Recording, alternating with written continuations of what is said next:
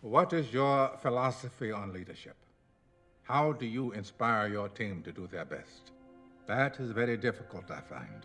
If any of you need anything at all, too bad. Deal with your problems yourselves like adults. In other words, even in their own vernacular, they see leadership as a service to another human being. Would I rather be feared or loved?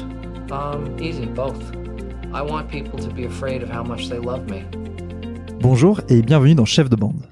Je suis Martin Diric et chaque semaine, je reçois des personnes qui se démarquent, mènent et influencent les autres. Avec elles, on parle de leur parcours, de comment elles sont arrivées là où elles sont, de leadership et de management. Aujourd'hui, je reçois Maxime Barbier. Alors Maxime, c'est le cofondateur de TimeLeft, une startup qui aide les gens à réaliser leurs rêves. Maxime, il a déjà eu mille vies, il a travaillé dans le monde de la nuit, c'est un entrepreneur à succès, puisque c'est le cofondateur de Minute Buzz qui a ensuite été revendu à TF1. C'est aussi un sportif de haut niveau, c'est un aventurier.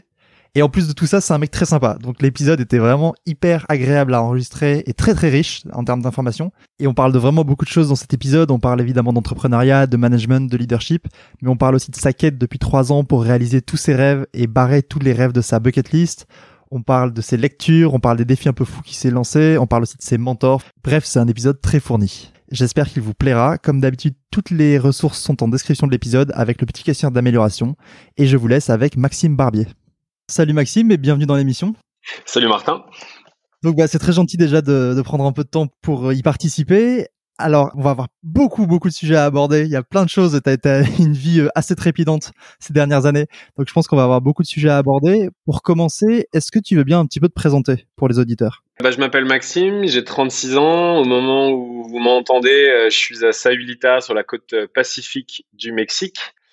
Et je suis avant tout un entrepreneur. Je suis le cofondateur de TimeLeft.com, qui est une plateforme où on met en relation ceux qui ont des rêves et ceux qui les ont déjà réalisés. Et à côté de ça, je fais pas mal de contenu sur mes réseaux sociaux où je raconte un peu comment moi-même euh, je suis parti à la conquête de mes rêves.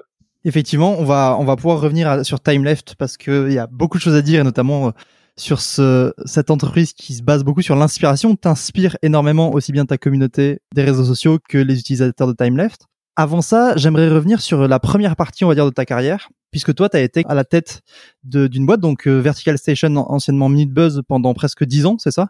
Ouais. Alors, quand je faisais des recherches un peu pour préparer l'interview, j'ai vu que tu avais aussi passé euh, quelques années dans le monde de la nuit, mais j'ai pas réussi à trouver plus d'informations euh, sur le sujet. Est-ce que tu peux me dire un peu comment a commencé ta carrière dans le monde de la nuit? Oui, bah, c'est une époque où il n'y avait, pas les réseaux sociaux, donc il y avait moins de choses en ligne hein, quand même. Et, et d'ailleurs, tant mieux pour être tout à fait transparent. Je suis arrivé à Paris euh, à 18 ans et j'ai monté ma, ma, première boîte euh, dans l'événementiel. Donc, je me suis mis à organiser des soirées dans Paris et j'ai fait ça pendant 7 ans, donc de 18 à 25 ans. Okay. Et euh, je travaillais pour des groupes comme Octopussy où je m'occupais de clubs comme Les Planches, Madame ou des choses comme ça. Donc, j'ai en gros beaucoup fait la tête pendant une, de longues années. Et arrivé à 25 ans, j'en avais un peu marre d'être parce que le monde de la nuit c'est sympa mais euh, en fait euh, tu tournes vite en rond il y a rien qui mhm. est, qui est, très concret très stable et puis c'est surtout un milieu euh, où, où l'alcool et la drogue sont monnaie courante donc donc j'en suis sorti à l'âge de 25 ans et c'est là où j'ai monté Minute Buzz justement Effectivement. Donc, et tu avais déjà des gens, quand tu travaillais dans le monde de la nuit, tu manageais déjà des équipes? L'entreprise que tu avais créée avait déjà des employés, etc. Ou Minute Boss, c'était ta première expérience managériale? Non, en fait, j'ai monté plusieurs structures, mais à chaque fois, c'était des entreprises URL, donc il n'y avait que moi. Mais en gros, j'avais beaucoup de freelance qui travaillaient avec moi. Et après, j'ai fait du management de DJ aussi pendant un an. Donc, euh, c'était pas des gens qui étaient intégrés à la structure, mais en gros, il y avait, il y avait, y avait toujours 5-6 personnes qui travaillaient autour de moi. Et à la fin, sur les trois dernières années, j'ai fait vraiment de l'événementiel pur et dur. Donc en fait, je, louais des lieux, je ramenais euh, euh toute l'infrastructure, la sécurité, la musique et tout. Donc il y avait un petit pool en fait de gens qui, qui gravitaient autour de ce que je faisais. D'accord, ok. Donc en fait, tu as pu déjà te baser sur cette expérience-là quand tu as fondé Minute Buzz et quand tu as commencé à recruter tes premières équipes? Ouais, alors euh, expérience, euh, je pense que c'était un grand mot, mais euh, j'ai 22 ans, euh, j'étais plutôt un énorme tougher qui savait bien mettre l'ambiance où il était.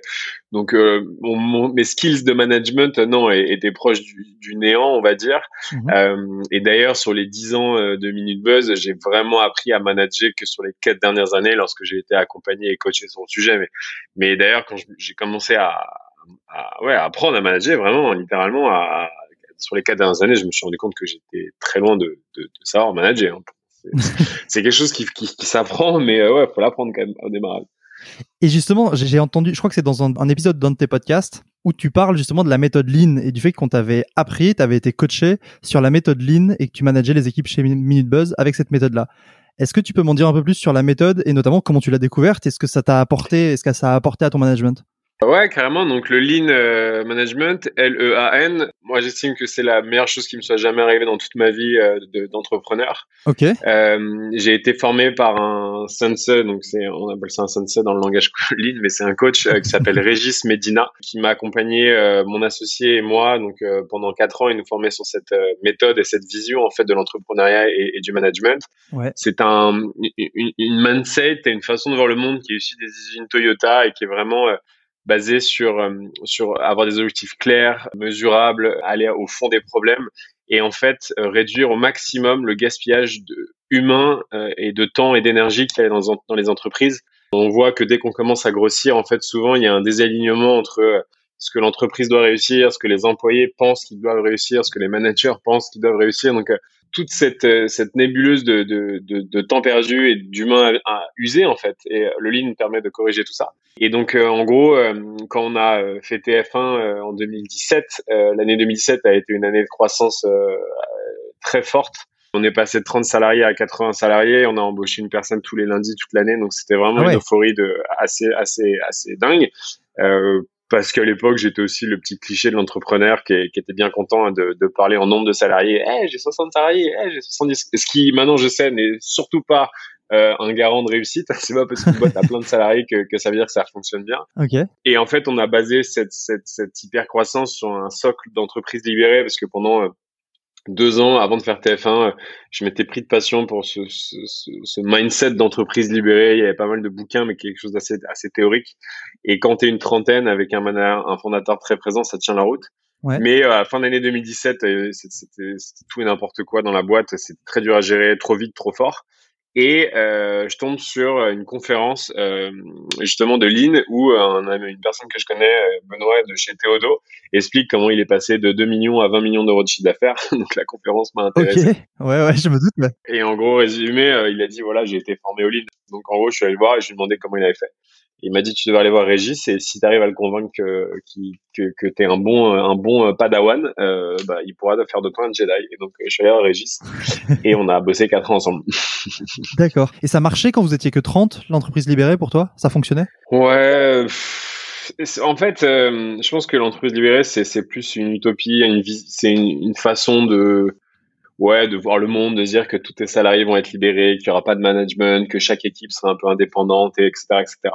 Quand tu es une vingtaine, ça va, ou 20, 25, 30, ça peut aller, je pense. Mais dès que tu franchis un cap et que tu commences à avoir du middle management, c'est-à-dire que dès que tu franchis la barre des 50 salariés, on va dire, et que t'es plus en direct, parce qu'en gros, en tant que fondateur, si tu es un peu présent, tu peux à 20 personnes être encore en direct, c'est-à-dire que t'es pas en direct, littéralement en direct, mais c'est-à-dire que tu une interaction de manière assez régulière avec au moins tout le monde dans ta boîte. Mmh. Quand tu es une cinquantaine, bah, c'est là où tu mets des, des, managers en fait entre toi et, et, le niveau 2 en fait de tes salariés. Ouais. Et là, je pense que l'entreprise libérée, euh, non, ça, pour moi, ça, ça, ça, ne marche pas euh, parce qu'il y a une absence claire d'objectifs précis, une, une, une, absence de qu'est-ce qu'on veut vraiment réussir. De, de, voilà. Après, ça peut peut-être marcher. Euh, avec des gens peut-être un peu plus seniors, mais tu vois, nous, Minbuzz, c'était une boîte, la moyenne d'âge était 25 ans, euh, beaucoup de gens qui étaient en premier job, donc euh, non, non, on a explosé en vol, quoi, littéralement. Et heureusement que le Lean nous a permis de nous remettre dans le droit chemin. Donc on est en 2017, euh, vous vous faites racheter par TF1. Ouais. Vous passez de 30 à, qu'est-ce que tu disais, là, presque 80. Ouais. Et ça, un peu, ça part un peu dans tous les sens. Comment le Lean est venu recadrer un peu tout ça et vous redonner des objectifs clairs? Donc, on, en fait, on a vendu la boîte en deux temps avec, avec TF1. On a, on a vendu la moitié en 2017 et l'autre moitié fin 2019. Euh, et en gros, euh, lors du deal avec TF1, il y avait euh, l'idée de ce rapprochement était aussi de pouvoir bénéficier de la puissance du groupe TF1 à la fois sur sa partie commerciale ou même marque, mais aussi sur la partie financière. Donc, on a eu, on a eu beaucoup d'argent pour investir et, et accélérer vite. Mmh. C'est pour ça qu'on on a recruté beaucoup. Et non, et en fait, fin 2017, on se rend compte que bah en fait, euh, on est plus 30, on est 80, que euh, en plus en, en, parallèle, on a appris un nouveau métier parce que avant de faire TF1, on était plutôt un agrégateur de contenu, c'est-à-dire qu'on mettait en avant le contenu des autres. Ouais. Et en 2016, on a fait un, un pari euh, assez dingue qui était de fermer notre site internet alors qu'on faisait 20 millions de visites par mois pour aller à fond sur les plateformes et faire que du social. Donc on a été le premier média à faire ça. Et euh, qui dit faire du social dit qu'on a dû commencer à produire nous-mêmes. Donc en fait, euh, bah, imagine 2017, euh, tu, tu triples la taille de ta boîte et d'un coup tu passes de relayer les, les, vidéos des autres à produire toi-même. Ouais. Donc on a créé nos studios Canal Saint-Martin, on avait mis 500 mètres carrés de bureau, on s'est mis à faire des tournages, des trucs, enfin apprendre un nouveau métier quoi. Donc fin 2017, moi je suis à la casquette, enfin tu sens que la boîte, enfin elle est, elle est dans le rouge quoi. Tu sens que quand un moteur il, il turbine à fond. Et avec Régis, euh, il a fait euh, l'expression que j'aime bien, c'est qu'on a commencé à nettoyer la vide. C'est-à-dire que on y est arrivé, il m'a dit voilà, on va faire des questions très simples. Euh, on est allé voir mes managers, il m'a demandé qu'est-ce que tu penses que eux doivent réussir? Donc moi je disais une réponse, on allait voir mes managers, il posait la même question et tu te rends compte que tes managers n'étaient pas du tout alignés avec ce que toi tu pensais. Et c'était la même chose avec les salariés qui étaient managés par les managers. Donc en fait, tu as, as, plein de gens qui vont dans tous les sens et qui courent dans tous les sens, mais qui sont pas forcément alignés vers la même chose. Donc en fait, ça crée une déperdition d'énergie et de, et, et, et, de, et de ressources humaines qui est, qui est colossale. Donc, on a commencé à nettoyer la ville, donc repartir de vraiment quels sont les deux, trois trucs qu'on cherche vraiment à réussir au niveau boîte, s'assurer que ces trois trucs qu'on sert à réussir au niveau boîte bah, sont bien intégrés par les managers, parce qu'en fait, les managers, ce qu'ils doivent réussir, c'est quelque chose qui sert l'objectif de la boîte. Et pareil pour les salariés, c'est-à-dire qu'en gros, le salarié d'une équipe, ce qu'il doit faire de ses journées entre lundi et vendredi doit servir à, à, au résultat de son équipe, qui doit aussi servir le résultat de l'entreprise.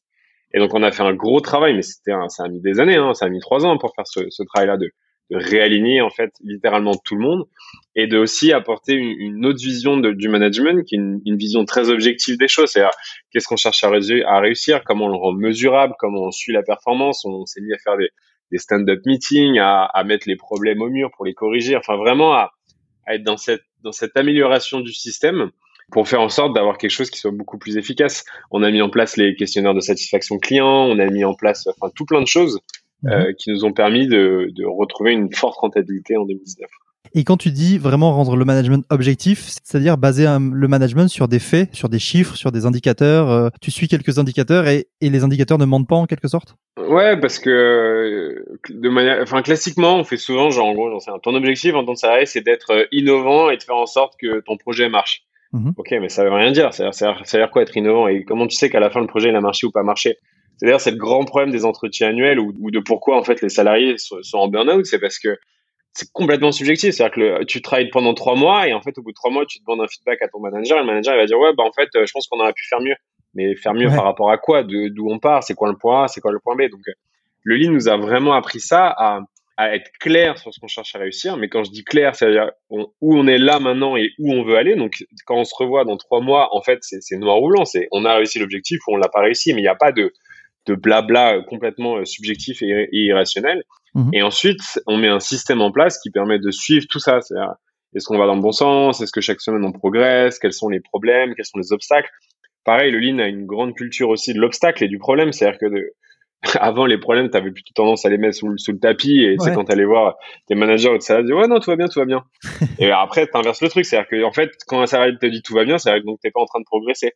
Parce que si tout va bien, c'est-à-dire que t'as pas de problème. Et si t'as pas de problème, c'est-à-dire que tu progresses pas.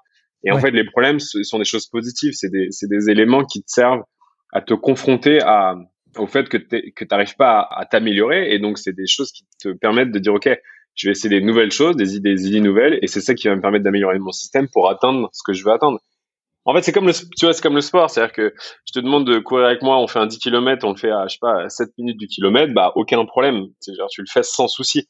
Mais donc, mhm. si tu fais ça tous les jours et que tous les jours tu me dis ça va, ça va, ok, mais dans ce cas-là, tu progresseras jamais. En revanche, je te dis, viens, on fait un 10 km, j'en sais rien, en moins de 45 minutes. Là, tu vas pas y arriver, et bah, c'est cool. On va se dire, ok, pourquoi tu n'y arrives pas? Bah, parce qu'en fait, il y a ça, ça et ça.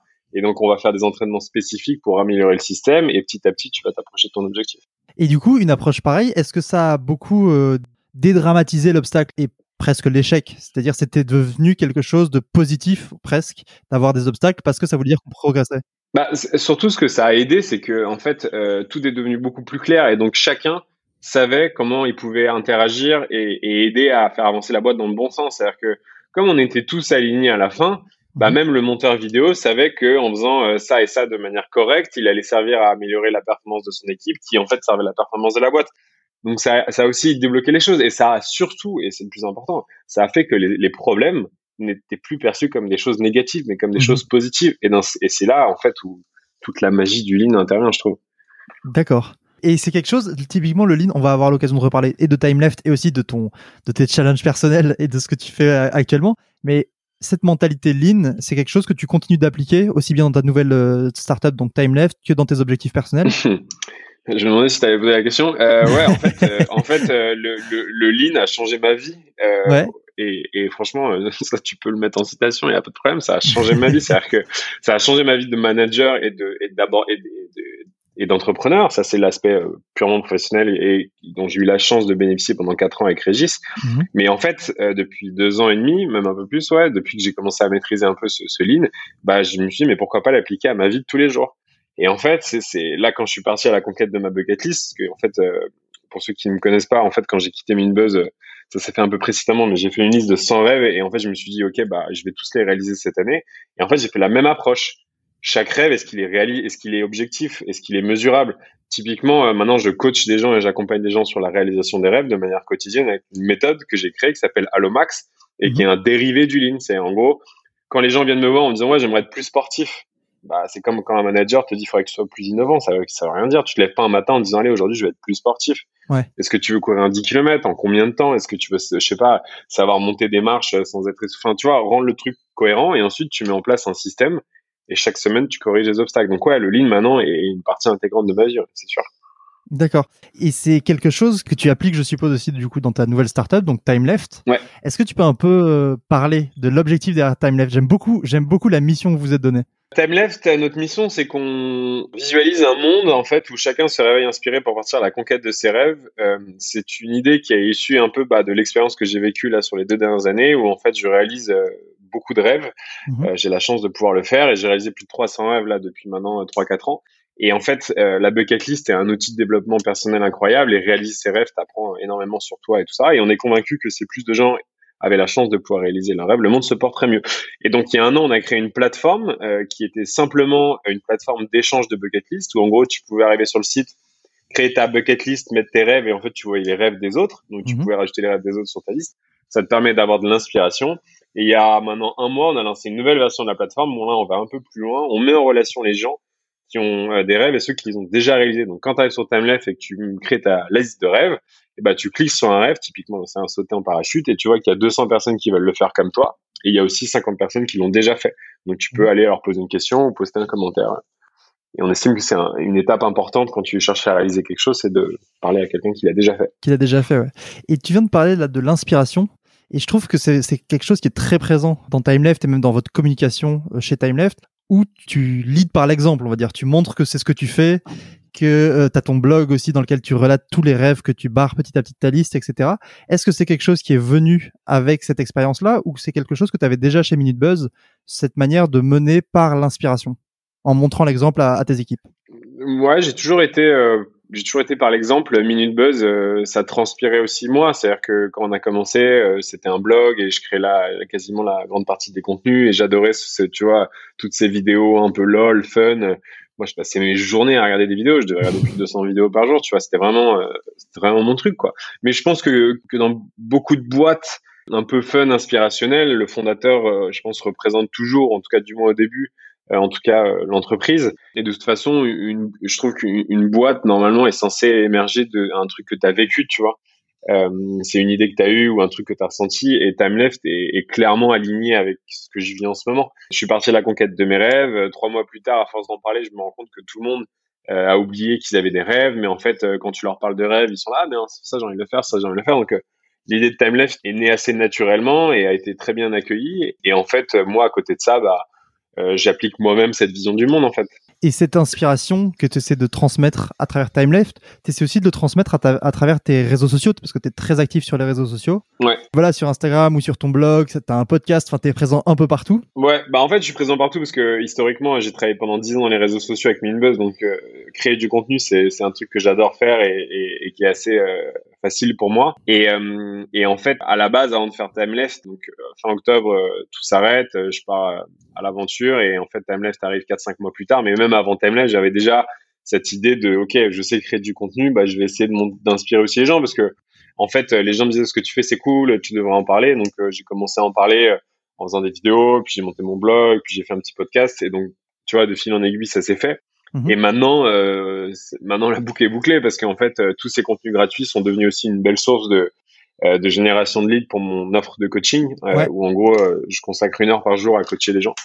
et en fait, beaucoup de gens viennent me voir parce qu'en fait, ils ont vu mes contenus et ils disent ah, moi, j'aimerais bien être comme toi sur ça ou sur ça. Et, et donc, je les accompagne. Et d'ailleurs, justement, le coaching, maintenant que tu as des clients en coaching, Qu'est-ce que tu identifies comme différence entre euh, manager des clients, donc manager les envies des clients, manager leur résistance, aussi les obstacles, et à l'époque où tu manageais des employés?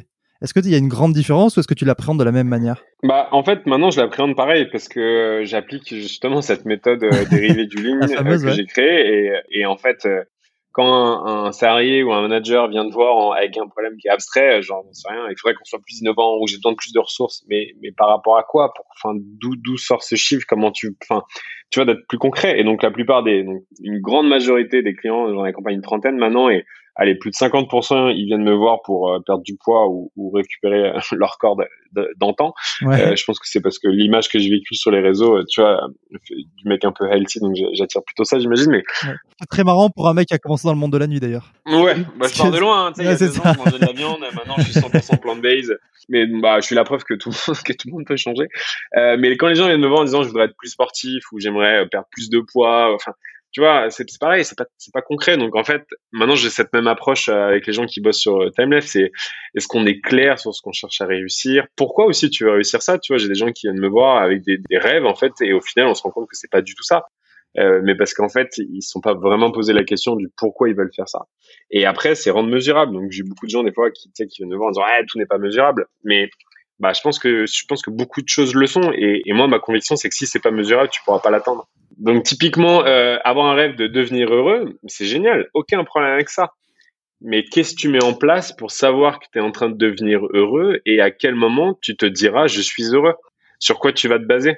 Et mhm. si c'est pas euh, mesurable ou objectivable, ouais, peut-être tu l'atteindras, mais ça sera au petit bonheur la chance. Oui, c'est ça. Ce sera plus un, tu tires un peu dans le noir et t'espères tomber dessus euh, par hasard, quoi, avec chance, avec de la chance. Donc t'aides vraiment les gens aussi bien donc dans ton coaching que dans ton entreprise ou quoi, à préciser les objectifs, à mettre un indicateur, à mettre un nombre sur ces objectifs-là et de se dire ok comment on y va. C'est ça? La vraie promesse, c'est celle de Timeless. C'est, c'est, j'ai envie d'un monde où en fait les gens se réveillent inspirés pour aller à la conquête de la Quand j'ai à la conquête de la rêve, c'est pas juste être inspiré, c'est-à-dire qu'ils ils, les achievent, quoi. Ça. Ils y vont, ils les réalisent. Et c'est avec Timeless pour l'instant, on en est au step 1 où on inspire et on met en relation, mais on va migrer, j'espère très rapidement vers le step 3 qui est de coacher et peut-être step 4 qui est de d'aider les gens à réaliser leurs rêves, tu vois. J'en ai 150 personnes qui rêvent d'aller au Japon, on peut imaginer avec Air France louer un avion et boum, on les emmène tous et c'est génial mais mais globalement, ce que j'aide après à mon coaching ou tous les contenus que je crée, c'est que avoir des rêves, c'est bien, mais il faut commencer maintenant. Et qui dit commencer maintenant, c'est-à-dire savoir où tu fais ton premier pas et savoir dans quelle direction. Et donc, tout ce que je te raconte là depuis le début, c'est pour aider à ça, en fait. D'accord. Ok, de trouver la direction euh, pour permettre d'accomplir ce qu'on ce qu'on veut accomplir finalement, que ce soit professionnellement, personnellement, enfin bref, dans tous les aspects de sa vie. Ouais. Et maintenant que tu reviens à TimeLeft, donc tu reviens à une petite structure, à une petite startup, est-ce que tu identifies des différences? Parce qu'effectivement, Minute Buzz, comme tu l'as dit, tu l'as commencé il y, a, pratiquement 10 ans, vous étiez 30, puis vous êtes passé à 80 quand vous avez été, euh, quand vous avez vendu vos parts à, TF1. Est-ce que le management, même en gardant cette agilité que tu avais chez Minute Buzz et qui a l'air de faire beaucoup partie de ta mentalité, est-ce que tu as senti que le management changeait à partir du moment où tu rejoins euh, l'escarcelle d'un grand groupe comme TF1 et que tu retrouves maintenant une certaine liberté avec ta startup? Oh bah oui, oui, bien sûr. Déjà, pour tous ceux qui qui m'écoute, euh, j'ai fait un petit médium sur un peu la fin euh, de un petit communiqué de presse de comment ça s'est passé à la fin avec TF1, mais j'ai appris de manière euh, très très dur que en gros à partir du moment où tu n'as plus la majorité de ta boîte ce n'est plus ta boîte. Beau être le fondateur et être à la tête euh, c'est plus ta boîte. Et tu peux te virer du jour au lendemain. J'en ai fait les frais. Ouais d'ailleurs là t'as fait une petite conférence euh, de David contre Goliath que j'ai regardé en préparant l'interview que je conseille aux auditeurs d'aller voir. On apprend beaucoup de choses de ton expérience. Ouais, euh, ouais j'ai allé tout taper Medium Maxime Barbier TF1 je pense que vous le trouverez mais je mettrai les liens de toute manière dans la description. Ouais on a voulu aider les, les... en fait quand on a commencé à en parler parce qu'au final, euh, quand ça s'est fini avec TF1, on a commencé à, prendre la parole un peu sur les réseaux sociaux, quoi. Et on a eu beaucoup d'entrepreneurs qui sont venus nous voir en disant ouais, mais moi aussi ça m'est arrivé, ça m'est arrivé. Et en fait, personne n'a vraiment osé en parler ou savait comment en parler de manière publique. Et donc nous, on s'est dit qu'on avait un truc à faire. Donc on a fait une conférence de presse avec des choses de, manière très objective. Hein. Tu vois, c'était pas du tout indicateur, c'était vraiment euh, donner un retour d'expérience là-dessus. Et un des premiers retours qu'on dit, c'est que À partir du moment où tu rejoins un grand groupe, sache que oui, c'est plus ta boîte en fait et que la vision change parce que avant TF1, on avait cette vision de changer le monde et c'est ta boîte et en fait tu comptes pas en années, c'est-à-dire que tu es à la tête de ta boîte et en fait le but c'est chaque année de faire mieux et tu vas. En Mhm. fait quand tu rejoins un grand groupe, bah, généralement tu fais euh, tu vends une partie, puis l'autre partie, tu dis OK, on la revend dans trois ans euh, sous réserve de tel chiffre et de tel BP, telle croissance, maman. Et donc en fait, à partir du moment où, où tu signes ça, bah t'es plus dans une logique, dans une logique infinie de sais, de, de, de changer le monde. T'es plutôt dans Mhm. une logique finie qui est de OK, il faut qu'en 2019 tu fasses les meilleurs chiffres possibles parce que c'est le deal. Et donc ta vision long terme d'un coup devient extrêmement court-termiste. Et donc beaucoup de choses changent, beaucoup beaucoup de choses changent. D'accord, ouais, sur euh, tes objectifs, la manière dont tu vis ta boîte et la manière dont du coup tu, tu vas euh, manager tes équipes. Ouais. Et t'as retrouvé cette ambition euh, plus long-termiste du coup avec Time Left? Ouais, euh, bah Timeless c'est c'est aussi une belle histoire parce qu'en fait je l'ai monté avec un ancien collaborateur à moi qui a bossé pendant trois ans avec moi et, et quand je, je suis parti euh, au pot de départ, je lui ai dit tu sais quoi Adrien, si un jour je remonte une boîte, euh, je t'en parlerai.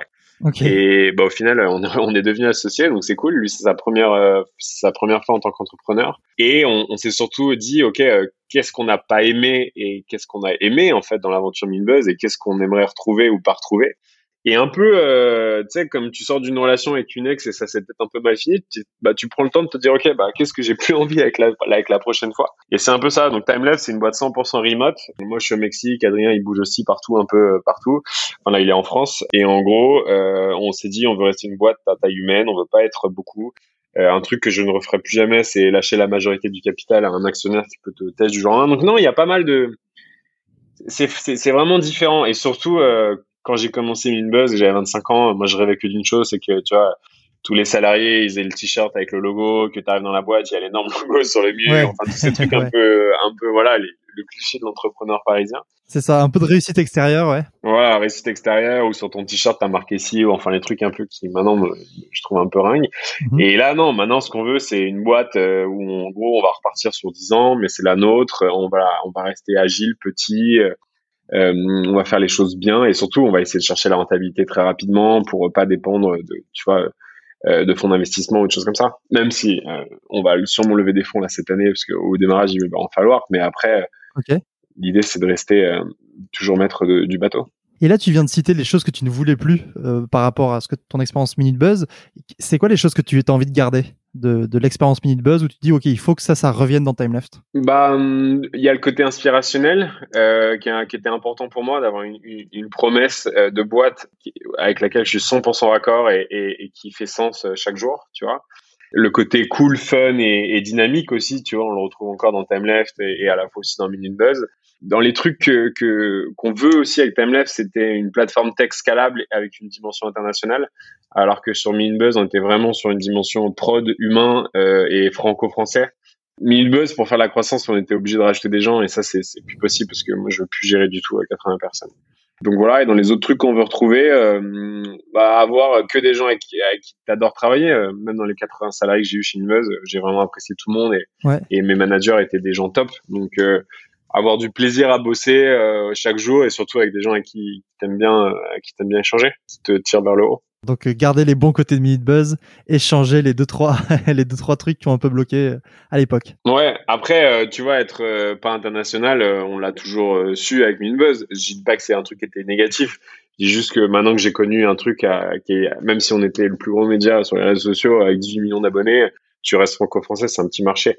Là, l'idée, c'est qu'avec Time Left, tu peux aller toucher un milliard de personnes parce qu'en fait, euh, tout le monde a des rêves, quel que soit ton, ta classe sociale ou ton pays, euh, chacun a des rêves, tu vois. Et donc, l'idée, c'est de te dire que tu peux aller toucher des milliards de personnes et d'un coup, c'est, très excitant. Et on inspirait aussi euh, autant, quoi. Et d'ailleurs, toi, toi, pour le moment, tu Mm. communiques en français sur tes réseaux sociaux. Tu comptes basculer sur de l'anglais prochainement, justement, dans cette optique internationale? Alors je l'ai déjà fait justement euh, quand j'ai tout quitté euh, à Noël en 2019, donc il y a maintenant un an et demi. euh, Je suis parti vivre en Australie, en Nouvelle-Zélande, et donc j'ai commencé à, à switcher ma communication en anglais Mhm. parce que je me suis dit que ça allait être un bon entraînement euh, pour moi pour apprendre l'anglais et commencer à écrire de l'anglais parce que je parlais couramment anglais, mais l'écriture était encore pas forcément au niveau.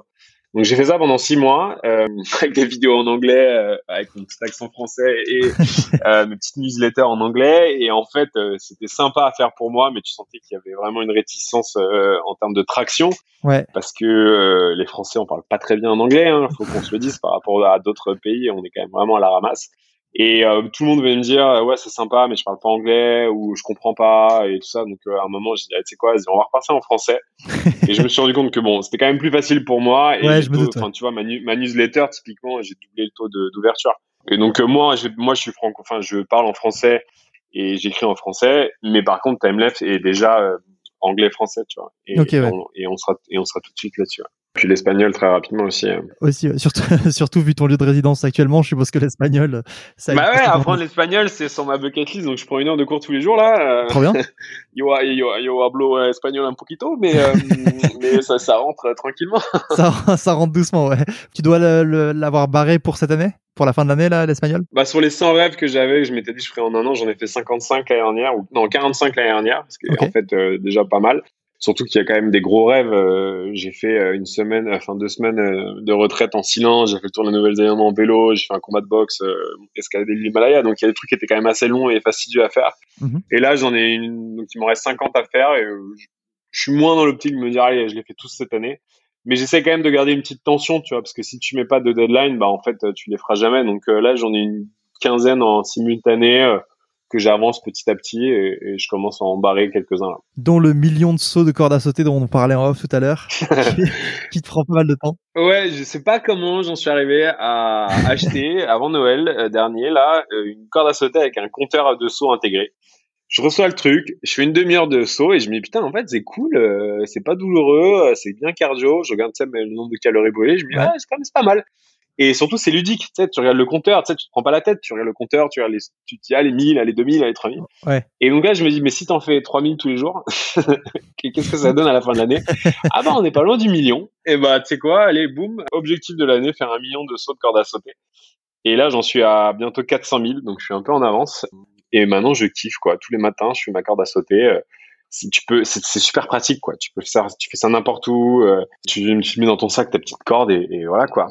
Et c'est marrant parce qu'à Sayulita, là, en mois de mars, euh, j'ai un peu forcé. J'ai fait deux heures et demie de corde à sauter tous les jours et toujours au même endroit dans la rue. Et les gens, ils venaient me voir en disant, mais euh, qu'est-ce que vous faites? C'est quoi ce délire? Vous, vous êtes là pour battre un record du monde ou quoi? Je dis, non, non, c'est juste pour moi. Ah d'accord, ah, d'accord.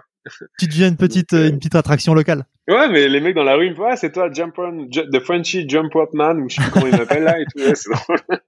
Ça te fait une petite célébrité dans le quartier. Maxime, je vois que le temps avance et je sais que tu as un rendez-vous derrière, donc je vais pas te prendre trop de temps avant de terminer l'épisode, j'ai les deux questions que je pose toujours, dont je t'en avais pas, donc je t'en avais un peu parlé. Ah oui. Je pose toujours euh, à la fin des, à la fin des interviews. La première, c'est est-ce que tu as un exemple On a beaucoup parlé de management, on a beaucoup parlé de leadership. Est-ce que tu as un exemple d'excellent leadership qui te vient en tête? Donc ça peut être quelqu'un que tu connais, un truc de fiction, juste une personnalité publique.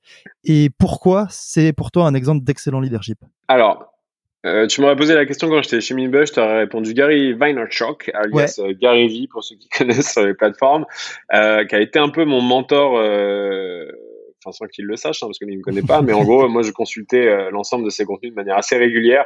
J'en suis même arrivé, bah, d'ailleurs, le Daily Max vient un peu du Daily V, tu sais, que lui, il avait. Ouais, ouais, carrément. En 2017, euh, je me filmais, je faisais une vidéo tous les jours où je documentais l'aventure un peu comme lui. J'en ai même eu un réalisateur qui me suivait au quotidien, donc j'étais un peu en mode Kardashian avant l'heure.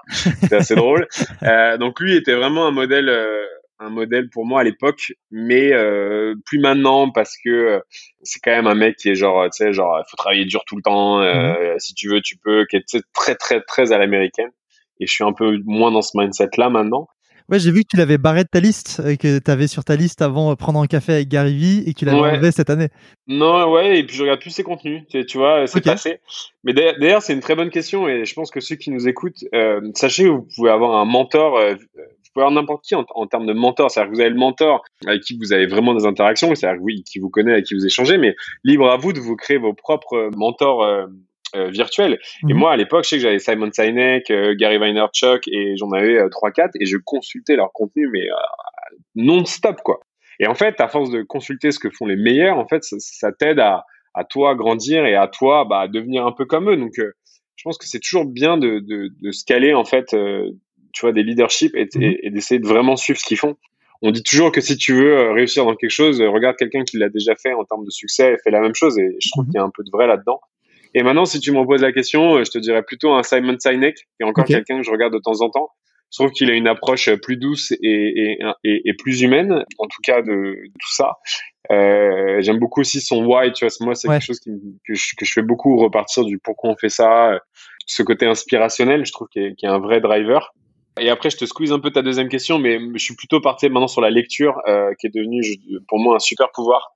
Euh, je lis un bouquin toutes les semaines. Ouais, c'est ça, c'est toutes les semaines. Hein. Cette année, c'est toutes les semaines. Ouais. Ok. Euh, L'année dernière, j'ai lu 55 livres et cette année, j'ai aussi en lu 55. Donc, je garde le rythme maintenant d'un livre par semaine. Donc, j'ai, tu vois, j'ai lu plus de 150 livres là sur les trois dernières années. Et c'est, c'est hallucinant. Enfin, c'est mon plus grand plaisir maintenant, c'est de me lever le matin à 6 heures et de lire pendant une heure jusqu'au lever du soleil. Et en fait, tu, tu consommes en une semaine ce qu'un mec. Alors, tu retiens évidemment que 10 ou 15%, hein, y a pas de mhm. problème, hein, mais tu, tu retiens 10 ou 15% de ce qu'un mec a mis 10 ou 15 ans à comprendre. Et, et tous les livres que j'ai lus, mais ils sont, ils sont incroyables et ils m'ont appris mais tellement de choses. Donc en fait, mes, mes nouveaux mentors, en fait, euh, pour moi, c'est mes bouquins. Et justement, dans, tes lectures, tu lis que de la non-fiction, de la fiction aussi, tu mélanges. Comment tu choisis tes, tes bouquins? Alors le challenge de lecture, il est, il est né euh, quand j'avais 30 ans, parce qu'en fait, euh, l'école et moi, on n'a pas été potes et j'ai toujours assimilé lire un livre à égal école. Donc en fait, j'ai jamais lu de livre jusqu'à mes 30 ans et tout le monde me disait mais lire c'est bien. je dis mais attends il y a YouTube maintenant, t'as plus besoin de lire. Et en fait, euh, année de mes 30, donc j'ai 30 ans, je me dis, allez, vas-y, année de mes 31 ans, euh, je vais me faire un petit challenge, je vais lire un bouquin. Donc j'ai lu un bouquin. C'était pas mal. Et puis l'année de mes 32 ans, je me suis dit, allez, on va quand même essayer d'en lire un par mois, tu vois. Puis le un par mois est devenu un par euh, tous les 15 jours, puis un tous les 10 jours, etc. Et en fait, au début, j'ai commencé uniquement avec des bouquins de self-help, donc que mhm. des trucs de productivité, qui est clairement de la dopamine. Hein. Tu sais, tu lis ces bouquins, euh, ouais, des, pumps, ouais, t'as la motivation, tu sens que tu vas pouvoir conquérir le monde, tout ça, ouais t'es au taquet, tu veux tout faire de ce qui est dans le bouquin, euh, tu changes tout et tout.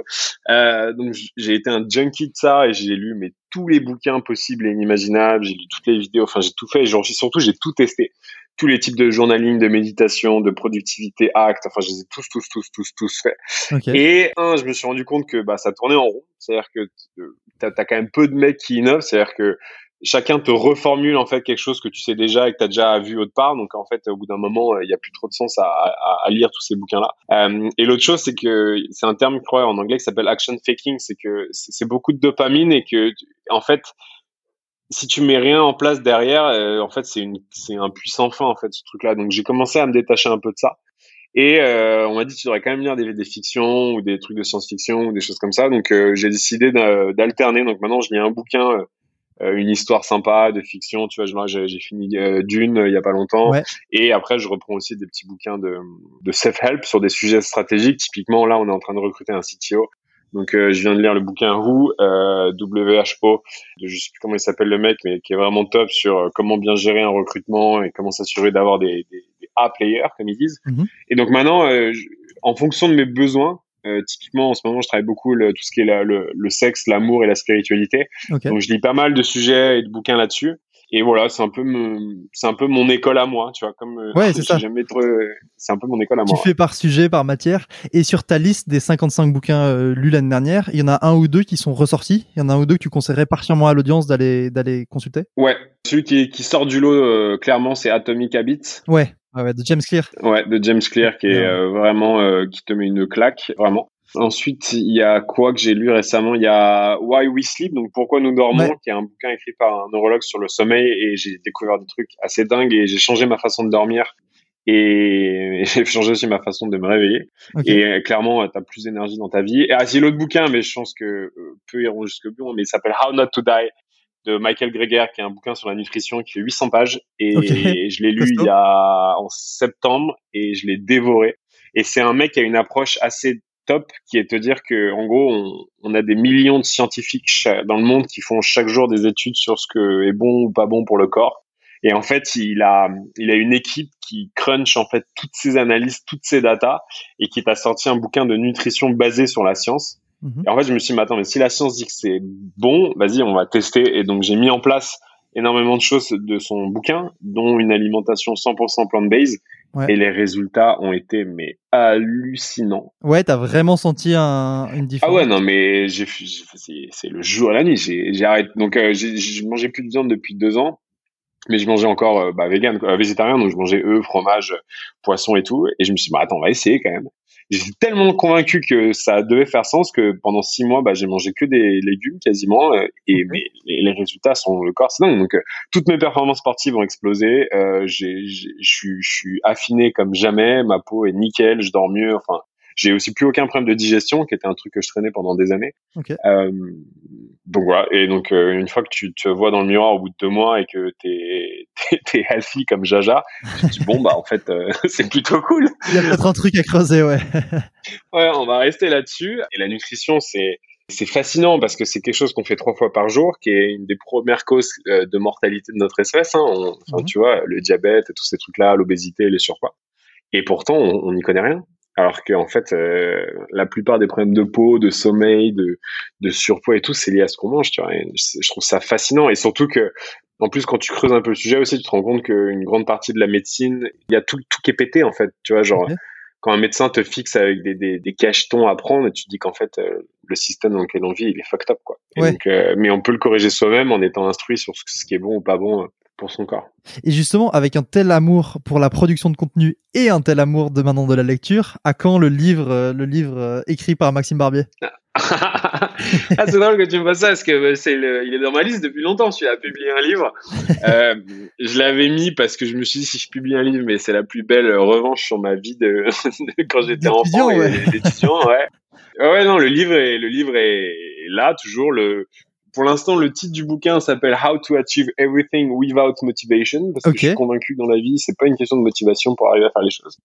Donc voilà, mais là, en ce moment, je fais des expériences spirituelles assez euh, chamboulantes, je sais pas si on dit, ou perturbantes en tout cas. J'ai lu ta dernière sur le le, ouais, le, buffo. Le, truc, voilà, le bouffo, le truc de crapaud là. Ça avait l'air d'être assez intense. Non, c'est ouais, c'est bah je suis allé dans un monde parallèle et j'ai vu mon âme et c'est je peux dire ça, je pense que des gens vont se et vont penser que je suis un peu barjot, mais c'est complètement lunaire. Enfin, c'est indescriptible. non, et je fais cette, je suis dans cette quête et dans cette recherche de, ouais, de spirituelle. Pour les auditeurs, je mettrai le, le lien de ton récit de l'expérience du bouffo pour les auditeurs que ça intéresse, parce que c'est vrai que c'était hyper intéressant à lire et assez dingue, on dirait, comme expérience. Ouais, ouais, franchement, euh, c'est comme ayahuasca. Ah ouais, ayahuasca est plus connu euh, en comme nom, mais le bifo est plus intense. Ça dure moins longtemps, mais c'est clairement plus intense. Euh, non, et tout ça pour dire que bah cette quête spirituelle que je suis en train de faire cette année, parce que l'année dernière j'ai travaillé à fond le sommeil, la nutrition et le sport, euh, mhm. et maintenant que j'ai masterisé un peu ça, je m'attaque à l'amour, le spirituel et la respiration, et je teste beaucoup de choses, et en fait ça change aussi ma façon de voir le monde, et donc je suis moins euh, je suis moins euh, faire faire faire motivation euh, euh, faire faire faire productivité productivité. Je suis un peu plus relax maintenant et et avec une vision du monde un peu plus douce on va dire. Donc peut-être que le titre du bouquin va changer hein. je sais pas on verra. Tiens d'ailleurs, est-ce que tu connais le livre Motivation Hacker de, je ne sais plus comment il s'appelle, un, pareil un CEO de startup qui a, a, créé toute une méthode et tout un bouquin pour pour arriver à, à, ses objectifs quand il n'a pas la motivation en commençant par des tout petits objectifs. Enfin, bref, je t'enverrai le lien juste après. Bah, c'est la méthode Atomic Habits et c'est aussi celle que j'emploie. C'est, c'est la méthode des petits succès et des petits pas. En mhm. fait, tout le monde pense que dans, en fait, c'est soit les gens viennent me voir et disent j'ai un problème de motivation, de temps et d'argent. Moi, je pense que c'est jamais un des trois. Et surtout pas la motivation. La motivation, elle te sert à commencer à avoir envie de faire quelque chose, mais elle t'emmènera jamais là où tu veux aller la motivation, elle est toujours proportionnelle à ce qu'on est capable de faire. Si t'es pas sportif et que tu as envie de faire euh, un marathon, tu peux être motivé à l'idée de faire un marathon, mais ta motivation, elle t'aidera jamais à faire 10 bandes tous les jours. Mhm. Ta motivation, quand tu fais pas de sport, le seul truc qu'elle peut t'emmener à faire, c'est faire un tour de pâté. Et eh ben c'est très bien, commence par faire un tour de pâté. Et quand tu maîtrises le tour de pâté, ta motivation t'aidera peut-être à faire deux tours de pâté en fait, là, peut-être qu'il y a des gens qui rigolent en écoutant ça, mais j'ai accompagné des gens et je fait au début, je leur faisais faire des tours de pâté et maintenant ils courent, tu vois. Mais parce que reposer sur sa motivation, c'est être voué à l'échec. Et d'ailleurs, on le voit, tous les mecs qui font les bonnes résolutions en début d'année ou ceux qui s'inscrivent à la salle de sport, hein, c'est qu'au bout d'un moment, ta motivation, elle, elle t'aide pas, en fait. Ah, parce qu'elle est pas, c'est pas ça qu'il faut. C'est ce qu'il faut, c'est un bon système. Mhm. C'est comme typiquement quand j'accompagne des gens sur perdre du poids, on fait un redesign de l'environnement dans lequel ils vivent, et je leur dis mais c'est, imagine t'as des paquets de M&M's dans tous tes placards, t'as beau avoir la meilleure motivation du monde, si à chaque fois que tu ouvres un placard t'as un paquet d'M&M's qui est ouvert, c'est dans genre même pas le, même pas le paquet, c'est genre le bol, c'est avec les M&M's à portée de main. T'as beau avoir la meilleure motivation du monde, tu vas taper dans les M&M's. Et donc en fait, ce qu'il faut, c'est, c'est surtout pas euh, miser sur sa motivation. Ce qu'il faut, c'est avoir un bon système, redesigner son environnement, y aller petit à petit, step by step, tu vois, et, et tous ces trucs-là, quoi. Ok, bah écoute, je mettrai tous les liens euh, dans la description de tous les livres dont on a parlé en attendant de pouvoir parler de ton livre une fois qu'il sera écrit. Et ouais, je t'enverrai un petit message. Hein. on se fera un petit interview si tu veux. Voilà, vendu avec grand plaisir. Euh, je vois qu'on est, on ne doit pas être très loin de l'heure de ton rendez-vous, donc je vais pas te prendre plus de temps. Maxime, euh, merci beaucoup d'avoir participé à l'émission. C'était super intéressant et c'était très très riche. Avec plaisir. Et puis du coup, à, à l'occasion, une partie 2 quand tu auras sorti ton bouquin. Quand tu veux, Martin. merci beaucoup, Maxime. Merci, ciao. Salut. C'est la fin de cet épisode, j'espère qu'il vous a plu. Si c'est le cas et avant que vous partiez, j'ai une petite faveur à vous demander, c'est de partager cet épisode auprès de quelqu'un que vous pensez que ça pourrait intéresser. Ça permet de le faire découvrir à de nouveaux auditeurs. Vous pouvez aussi mettre une note ou un commentaire sur votre plateforme de podcast préférée et évidemment vous abonner pour ne pas rater les prochains épisodes. Pour retrouver les liens dont on a parlé durant l'épisode, rendez-vous sur le site martindiric.com, donc m a r t i n d i r i c k.com, dont vous trouverez le lien dans la description de cet épisode. Et enfin, pour rester au courant de l'actualité du podcast, des prochains invités, des prochains épisodes, etc., n'hésitez pas à suivre le podcast sur Instagram ou Facebook en tapant chef de bande ou sur LinkedIn sur mon profil personnel, donc Martin Diric. Voilà, je vous dis à la semaine prochaine et je vous souhaite une bonne journée. Au revoir.